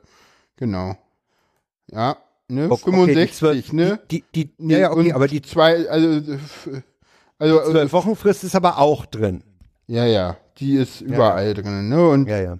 Genau, und äh, genau, und das war natürlich so ein bisschen, war das natürlich auch immer eine, ne, man darf nicht vergessen, das war natürlich, das muss man immer in diesem, in diesem Ost-West-Konflikt sehen und ähm, diese Sache war natürlich auch so, dass ähm, das natürlich, genau, das, das war natürlich auch immer so, dass man da natürlich zeigen wollte, guckt mal, schaut mal her, die im Westen, die kriegen das nicht hin und wir, wir sind ja hier, die DDR, wir sind natürlich viel, viel fortschrittlicher. Ne? Also gerade dieses Gesetz über die Unterbrechung der Schwangerschaft von 72 äh, hat mit Sicherheit auch mit dem Verhältnis zur, zur, zur BRD getun, zu tun gehabt. Mit Sicherheit. Wobei ich, ja, wobei ich jetzt nicht weiß, wann in der BRD diese Kon Kampagne äh, anlief, äh, wo äh, Frauen auf dem Sterntitelbild gesagt haben, ich habe abgetrieben. Das war ja, das kann, das, das kann durchaus Jahr Anfang der. Das war ein Jahr Äh, davor. äh, ja, ja, ich habe, Das ich hab, war im äh, Juli, ein, Juni 71. Habe ich ja gerade auch. Ja, siehst du, ich dachte mir, dass, dass das in, eng, in engem zeitlichen Zusammenhang steht. Ja, ja, das habe ich, hab ich erwartet. Gut, dass Genau, du das rausgekriegt genau. hast. Ja, ja, das, das Genau, war ja und- hier. Und in aber der BRD ein Hammer. Und, genau, und 74 entschied sich der Bundestag denn mit dieser, für diese Fristenregelung. Die denn ja, die hat auch für, bis heute den Namen Fristenregelung. Ja, Ja, genau, diese wurde aber ein Jahr später vom Bundesverfassungsgericht für verfassungswidrig erklärt, nachdem die CDU geklagt hatte. Musst dir mal vorstellen, genau. Und deswegen gab es denn äh, 1976 eine modifizierte Indikationsregelung als Kompromiss. Ja, also musst dir mal vorstellen, 74 hat der Bundestag das noch weggeklagt. Haben, hat, hat äh, nee, also, also CDU. 75 hat die CDU das vom Bundesverfassung. Ja, was, was denkst du, warum das immer noch oder äh, das ist immer noch äh, äh, Abtreibung, Schwangerschaftsabbruch ist prinzipiell immer noch strafbar. Prinzipiell wird halt nur nicht Ja, ja. mehr verfolgt mit Ausnahmen. Das ist ja immer noch so eine so eine ganz krude Sache geltendes Recht, ne? Geltendes Recht ist aber auch was, für geltendem Recht hat sich aber jetzt auch was Positives getan. Oha. Nämlich, die haben, die haben den Hand, das, ja, die, die haben. Ah, du willst schon wieder überleiten. Ja, ich will jetzt mal Ach, zum Hanf willst, du überleiten. willst zum Hanf ja, überleiten. ja, weil ich, ich, ich, ich finde, äh, ich, ich kann zu dem anderen Thema so wenig beitragen. Okay, hättest du doch was gesagt. Also ich, ich, ja, ich, pass auf, ich, ich, ich beneide die Frauen nicht, die diese Entscheidung treffen müssen. Und Mhm. äh, besonders schlimm ist es für die, die sie alleine treffen müssen.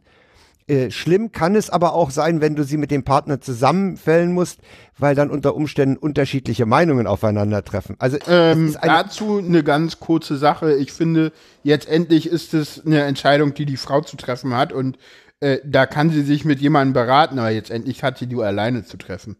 Weil das ist ihr Körper und ihr Kind. ja, okay, aber, Und wenn- aber, aber, äh, es ist da wohl nicht ganz, äh, äh, pff, ja, äh, es ist ja wohl zu erwarten, dass wenn, wenn die Frau in einer Beziehung steckt, dass sie die, die Entscheidung auf, da hast du recht, letztlich trifft sie sie, aber sie wird sie doch immer mit dem Partner zusammen erörtern. Ja, klar, aber wenn der Partner Ja sagt und sie Nein, dann gilt Nein und nicht Ja. Definitiv. Da Ja, klar, für mich nicht. Ja, aber das ist natürlich ein Konflikt, den du da hast. Ja, sicher. Und jetzt das, das, ist, ist das es ist so, ein partnerschaftlicher Konflikt. Das ist ein Ja, Konflikt in der Partnerschaft. endlich, Ja. ja, aber wenn da ein Konflikt ist, entscheidet sie und nicht mehr er. Egal wie rum. Fit, meiner die Meinung Entscheidung nach. bezüglich Schwangerschaftsabbruch, die trifft sie. Und zwar immer Aber- alleine. Und immer auch unabhängig von ihm. Natürlich haben die da eine Beziehung und beraten sich, aber jetzt endlich ist das ihre Entscheidung. Verstehst Ja, klar, du, worauf aber- ich hinaus? Ja, aber, aber, aber, aber es ist doch aber, aber wenn, wenn, wenn die beiden unterschiedlicher Meinung sind oder unterschiedliche Lösungen präferieren, ist das doch eine herbe Belastung für die Be Beziehung. Das musst du ja auch sehen. Das ist richtig, aber ich glaube, ein Kind ist immer eine, eine, eine, äh, ein Einschnitt in die Beziehung. Ob das jetzt immer eine Belastung wird, ist nochmal eine andere Frage. Mit, mit, mit Einschnitt hast du recht. Belastung würde ich ab, ablehnen. Natürlich ändert sich wahnsinnig viel, wenn da so, Ja. so, ein- so ein Kärtchen Ja. dazukommt. Klar. Ja. Aber jetzt haben sie das Hanf freigegeben, jetzt kannst du ja erstmal kiffen. Es ist eine schöne Überleitung.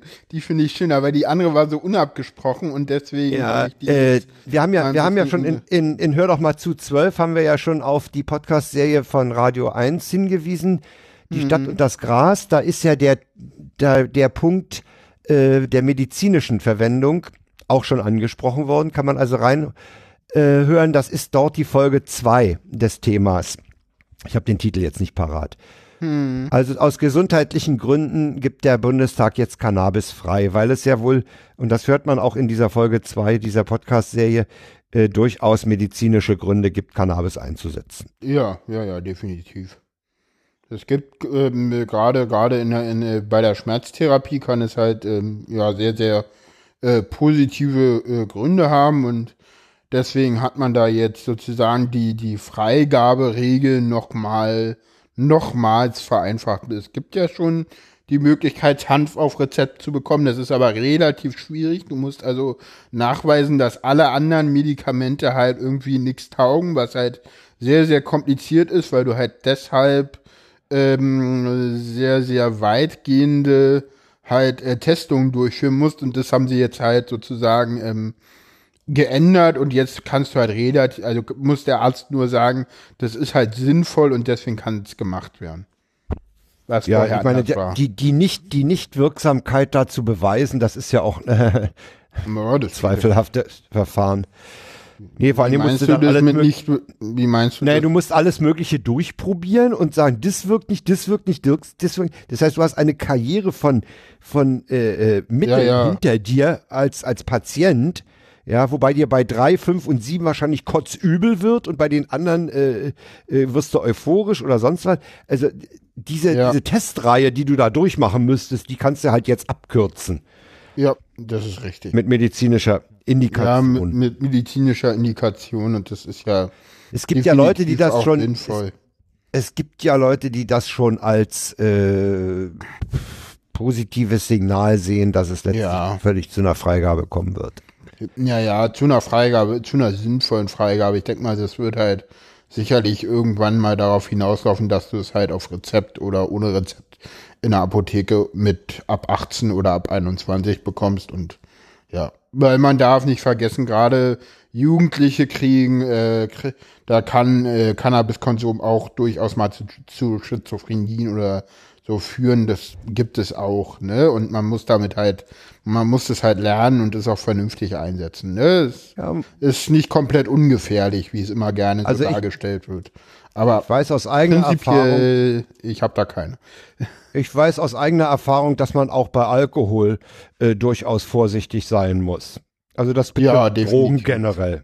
Ja, ja, ja. ja Also- Gerade, gerade, also gerade wenn du Cannabis mit Alkohol vergleichst, weißt du, dass eigentlich die Alkohol die wesentlich gefährlichere Droge ist. Wesentlich gefährlicher. Ja, also das ist halt, da kannst du auch sehr schnell von süchtig werden und ähm, so ein, also ganz ehrlich, äh, äh, ich will nachts lieber auf einen, äh, also ganz ehrlich, nachts im Dunkeln alleine würde ich lieber auf einen treffen, der gerade auf so einem Hanfrausch ist, als einer, der gerade so ein äh, völlig un äh, auf dem Alkoholkranken, der gerade im Rausch ist. Ganz ehrlich. Äh, Weil ja, der Hanf, würde ich- weil der, der, würde ich der Hanfkonsument, ist halt einfach high und denkt so, ach, die Welt ist schön und der Eiki, der pöbelt dich halt im E-Fall an.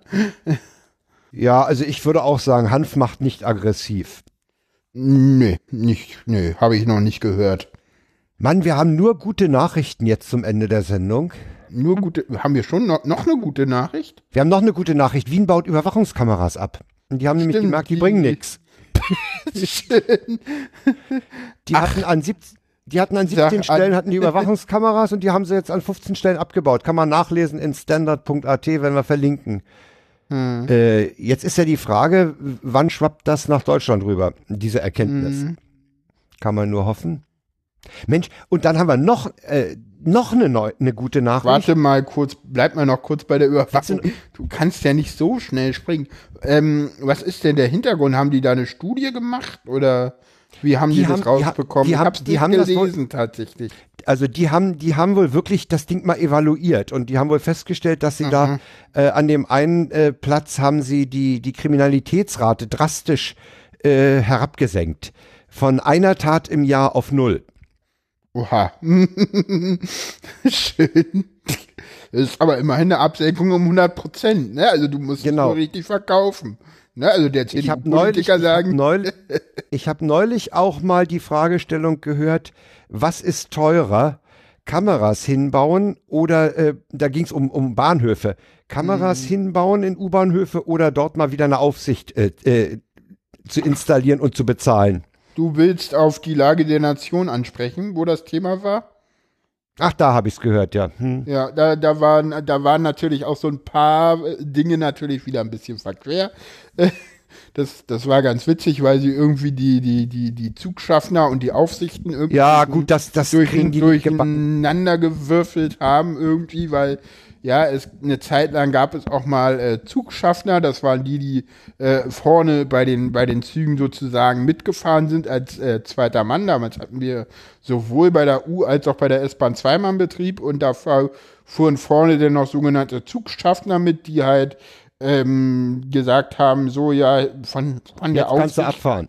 halt gesagt, den, den, den Abfahrbefehl äh, übertragen haben. Das haben wir irgendwann in die Signale eingebaut und dann haben wir äh, sozusagen bei der S-Bahn dann auch noch die Sicherheitsfahrschaltung eingebaut. Ähm, eine SIFA, die sozusagen überprüft, ob der, der, äh, die muss dann immer alle Me Meter noch drücken. Das, das haben wir bei der Eisenbahn dann auch irgendwann gemacht und äh, seitdem fahren wir halt im sogenannten Ein-Mann-Betrieb. Ähm, und die Aufsichten, die haben wir bei der U-Bahn tatsächlich äh, relativ spät erst abgeschafft, nämlich in den 90er Jahren. Ich glaube, ja. so die letzten verschwanden so Ende der 90er. Also ich glaube, 97 oder 98 verschwanden wirklich die letzten Aufsichten von den Bahnhöfen, die vorher dann immer noch rumgebrüllt haben. Spandau einsteigen bitte, Spandau oder, zurückbleiben bitte. Oder, oder, der, oder der Klassiker, der Klassiker. Ey, mit dem Fahrrad nicht in dem ersten Wagen. Aber das, das habe ich tatsächlich nie gehört, ehrlich gesagt. Das habe ich gehört. Ich nicht, ja? Ich kenne das live, ja, ja. Okay. Ja, ja. ja also es, es gibt ja auch ein sehr schönes äh, Video auf YouTube, was äh, den äh, Verkehr äh, der, der Berliner U-Bahn im, im Bahnhof Hermannplatz in den 90er Jahren zeigt. Noch schön mit äh, Zügen der Baureihe D auf der U-Bahn-Linie 7. Über, äh, das sind ja, diese ja. alten. Weißt ja, du, die, du weißt, was U-Bahn-Baureihe D ist? Sagt dir das was? Ist das, ist das die mit den runden Fenstern, die Tunneleule? Nee, nee, nee, nee, das ist die, die in den 50er, 60er Jahren gebaut so. worden ist. Das ist also die, die, ähm, die noch gerade Sitzbänke hatte.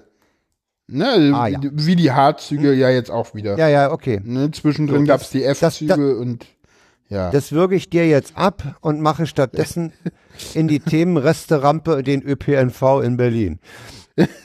da müssen wir auch, meinetwegen kannst du mich da auch mal im Rahmen eines anderen Podcasts zu befragen. Ich würde da äh, gerne mal ganz viel zu machen. Wenn ich behaupte willst, da auch ein bisschen, bisschen Erfahrung zu haben. Ja, äh, wir können uns da gerne mal zu unterhalten in einem anderen Podcast, der nicht so heißt wie ja, dieser hier. Äh, ähm, den haben wir schon den dritten Podcast. Themenvorschlag dafür. Wir und wir alle haben, nur irgendwann mal machen. Äh, und wir kommen jetzt zur dritten positiven Meldung. Ja. In, in Reihe, nämlich André Holm darf an der Humboldt-Universität oh, weiterhin lehren. Äh, sorry. Drei, äh, drei gute Meldungen hintereinander. Äh, Frank, Ist dir das zu Frank, viel? Ja. Äh, ich muss gerade mal editieren, weil äh, ich will es anders einleiten. Äh, genau, wir haben, wir könnten eine neue Kategorie aufmachen und zwar Neues im Fall Holm. Frank, was gibt's denn Neues im Fall Holm? Positive Holm Nachrichten. darf an der Humboldt-Universität. Der darf, der darf an der Humboldt-Universität bleiben. Genau. Äh, dumm ist nur, ich weiß jetzt gar nicht, wie das laufen wird, denn der ist eigentlich ist der bis 2018 beurlaubt. Ja. weil er Staatssekretär werden sollte. Heute? Hallo. Äh, und äh, ich denke mal, die äh, Humboldt-Universität äh, wusste, dass sie vor dem Arbeitsgericht in die Knie gezwungen werden. Die werden, würden verlieren. Und äh, ein Seitenaspekt ist ja auch, dass sich die Präsidentin der Humboldt-Universität jetzt hinsetzen kann und sagen, äh, die Studentenproteste haben uns beeindruckt. oh, ah. die haben uns, oh, wir sind ja, wir, wir lassen ja Studentenproteste, ja, also wenn ah, ich das so an die, wenn ich das, wenn ich das mit der Zeit vergleiche, in der der äh, Typ am Anfang seinen Revolutionstext losgelassen hat, äh, ja, äh, die Zeiten haben sich geändert. Man nimmt heute Studentenproteste offenbar ernst. Meinst du wirklich? Ja. Willst du mich verarschen, Frank? Nee, die hat, die hat es, die hat, die hat Ach so, wörtlich das war jetzt nicht gesagt. ironisch gemeint. Nein, nein, die hat wörtlich in dieser Pressekonferenz gesagt, die Proteste der Studenten halt haben sie beeindruckt. Ah, schön. Schön. Ja, jedenfalls darf, darf Holm da wenigstens weiter lernen. Das ist ja ganz schön. Und ja. Und genau. heute lief in der Berliner Abendschau ein Bericht aus der Reichenberger Straße in Kreuzberg, wo mhm. sie eine Bäckerei ähm, erhalten wollen. Mhm. Den, dieser Bäckerei ist vom Londoner Eigentümer der Immobilie eine Mieterhöhung um das, auf das Vierfache zugestellt worden. Hm. Oder wenn sie das nicht zahlen, müssen sie halt raus. Genau, und gestern lief in der Abendschau, dass äh, ein Kaffee schließt äh, und da eine andere äh, und da eine Kette einschließt, auch in Kreuzberg. Ja. Und das Aber- ist der Grund, warum ich mich von Anfang an über einen Staatssekretär Holm in der Bauverwaltung gefreut habe. Da muss es Leute geben, die diesem, die dieser Tendenz, das ist jetzt, jetzt geht die Gentrifizierung in Kreuzberg nämlich los. Und da wäre Holm nämlich einer gewesen, der mal hätte zumindest was dagegen sagen können, laut aber, aber, sagen können. Aber ganz ehrlich, Frank, das ist doch, das ist doch Quatsch. Also, wenn Nein. dann ist es doch, das ist doch schon die vierte oder fünfte Gentrifizierungswelle in Kreuzberg. Also, ganz ehrlich, Kreuzberg ist doch auch schon mindestens einmal durchgentrifiziert, außer die Bereiche, die sie im Westen kaputt gemacht haben, indem sie da Sozialbauten hingestellt haben. Das sind doch noch die, also ganz ehrlich, die einzigen Bereiche in Kreuzberg, die noch wirklich schlimm sind, sind die Bereiche, wo sie in Kreuzberg, wo sie in den 80er Jahren Sozialbauten hingestellt haben, nämlich der Bereich ums Cottbusser Tor. Alles andere ist doch da auch schon mindestens einmal durchgentrifiziert. Da kannst du dir doch jetzt auch schon keine Wohnung mehr leisten. Ja, das ist doch abgeschlossen, der Prozess. Die Leute, die da früher mal in Kreuzberg gelebt haben, die leben doch längst alle in Nordneukölln oder in Friedrichshain, wo die, wo die Gentrifizierung noch nicht ganz, aber auch schon fast durch ist. Das Ding ist doch abgefahren, der Zoo, und zwar schon lange. Gerade in Kreuzberg. Ja, aber, Ganz aber ehrlich. doch, die geben, die geben doch keine Ruhe, diese Immobilienfritzen. Jetzt wollen sie diese, diese Bäckerei, diese Kiezbäckerei, die, die beliebt ist, die gut, gute Ware. Ja, bringt, die da seit zehn Jahren ist oder so, ich weiß nicht. Also für mich ist es nicht Was soll denn das? Ja, irgendwie, ja, keine Ahnung, das ist halt irgendwie, ich weiß auch nicht, also mir, mir kam der ganze Beitrag ein bisschen komisch vor, irgendwie so nach dem Motto Kiezbäckerei und der, wenn du denn mal genau hinguckst, ist es auch irgendwie eine französisch, eine Bäckerei, die irgendwie französisches Brot bäckt und von innen so aussieht wie irgendwie äh, ganz viele andere Bäckereien auch. Also, und das zu so einer Bäckerei in einem Kiez halt, ja, dass du die Verkäufer da irgendwann kennst, ist halt auch, aber weißt du, eine Kiezbäckerei, die existiert für mich länger als 15 Jahre. Entschuldigung. Vielleicht komme ich da zu sehr aus Köpenick oder äh, kenne halt diese Bäckerei da in, in Mitte, weißt du, in der, in der, wie heißt die Straße, Sonne, die, die jetzt Clemens Kaspers Miros in, im Picknick am Weresstrand äh, erwähnt hat, wie heißt denn die Straße da? Ähm, ist ja auch egal. Im, im, Ist das die, wo wir uns den Kuchen gekauft haben? Ka- Ja, ja, kann sein. Kann sein. Ist das ja, nicht ja. die neue Schönhauser? Nee, die neue Schönhauser. Sophien- das ist nee, Sophienstraße? Sophienstraße, genau. Ja. Na, Sophienstraße, die weißt du, die ja wirklich irgendwie schon seit 50, 60 Jahren da sind. Das sind für mich da wirklich Kiezgrößen. Aber, weißt du, so, so eine Ich meine, du hast- die irgendwie, weißt du, Du hast meine, wahrscheinlich ganz mit der ehrlich, Gentrifiz Ganz ehrlich, Frank, wir reden da über eine Bäckerei, die französische Teigwaren anbietet. Wenn das nicht Darauf Gentrifizierung ist, dann weiß ich auch nicht, was Gentrifizierung ist, Frank. Entschuldigung. Das, das wollte ich gerade sagen. Wahrscheinlich hast du mit der, da ist die Gentrifizierung schon durch, sogar recht, denn die brauchen da halt ihr französisch Baguette. Ne? Ja, ja. Ne? Hm. Also, Entschuldigung, das ist so ein schlechtes Beispiel irgendwie, um da, weißt du, das ist Also so. die, ja, die, die Oma in Kreuzberg, die da vielleicht noch wohnt, äh, die braucht kein französisches Baguette, die will Genau. eine Berliner Schrippe. Ja, ja, okay. Ja, ja. ja, ja. Äh, äh, wenn, wenn du so willst, ist es so, dass die Gentrifizierung da vielleicht ihre Kinder frisst.